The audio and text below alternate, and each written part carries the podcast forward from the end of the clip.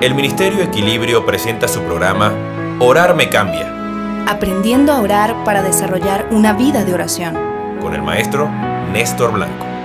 Hola amigos. Hágase tu voluntad es una de las frases más conocidas del Padre Nuestro.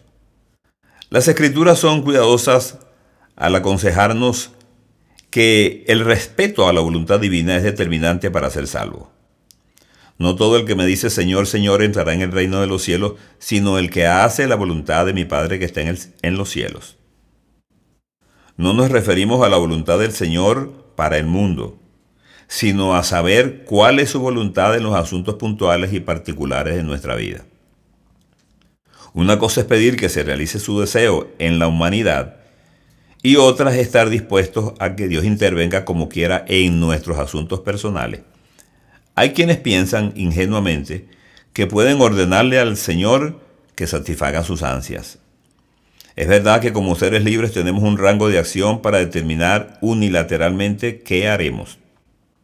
Sin embargo, sería deshonesto negar que hay circunstancias en las cuales necesitamos ayuda superior para decidir qué rumbo tomar.